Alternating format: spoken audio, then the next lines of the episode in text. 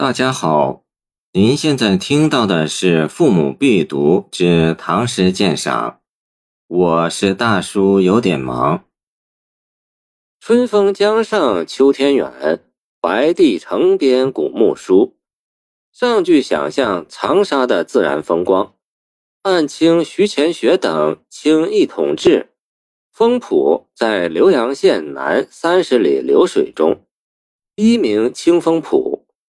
清风江当指流水，在长沙与湘江汇合。这句说王少府到了长沙，在秋高气爽的季节，望着那明净高远、略无闲尘的蓝天，自然会涤尽烦恼，一消快累。下句想象夔州，即今重庆奉节县的名胜古迹，白帝城为西汉公孙述所筑，在夔州。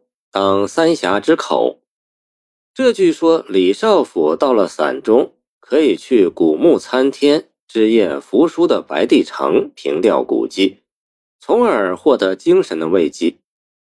这四句有情有景，情中见景，景中含情，结合得自然巧妙，读来自有一种苍凉中满含亲切的情味。所写之境，从巫峡到衡阳。从清风浦到白帝城，十分开阔，给人以充分驰骋想象的余地。特别是分写二人，更见出作者的艺术匠心。清代盛传敏在《齐沙唐诗纂事》卷二中谈到这首诗时说：“中联指中间二联，以二人折地分说，恰好的切谈侠事，及宫阙。”且旧中便含别思。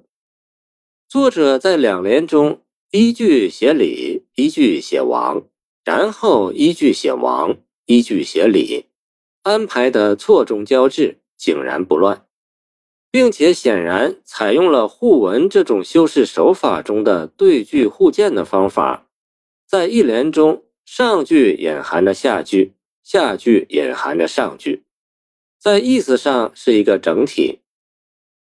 巫峡一联，上句说贬谪荒远的凄凉，下句说要多通音信。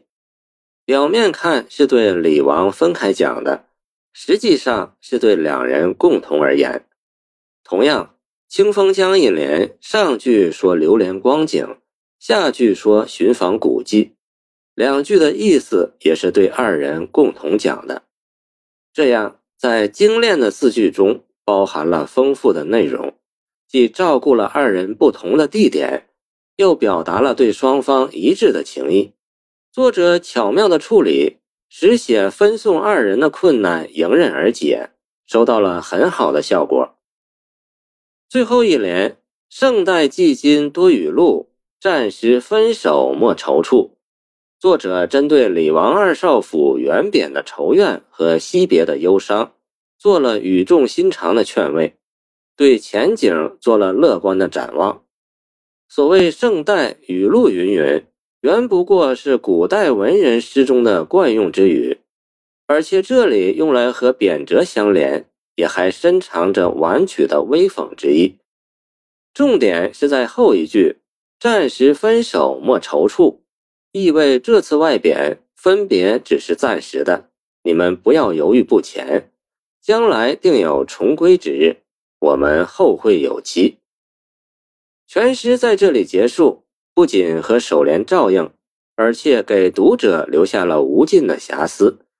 我们仿佛看到，在诗人的劝慰下，李王二少府舒展开愁眉，振作起精神，正跨马向远方进发。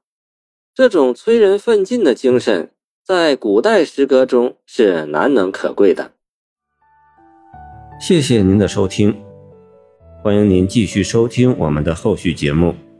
如果你喜欢我的作品，请关注我吧。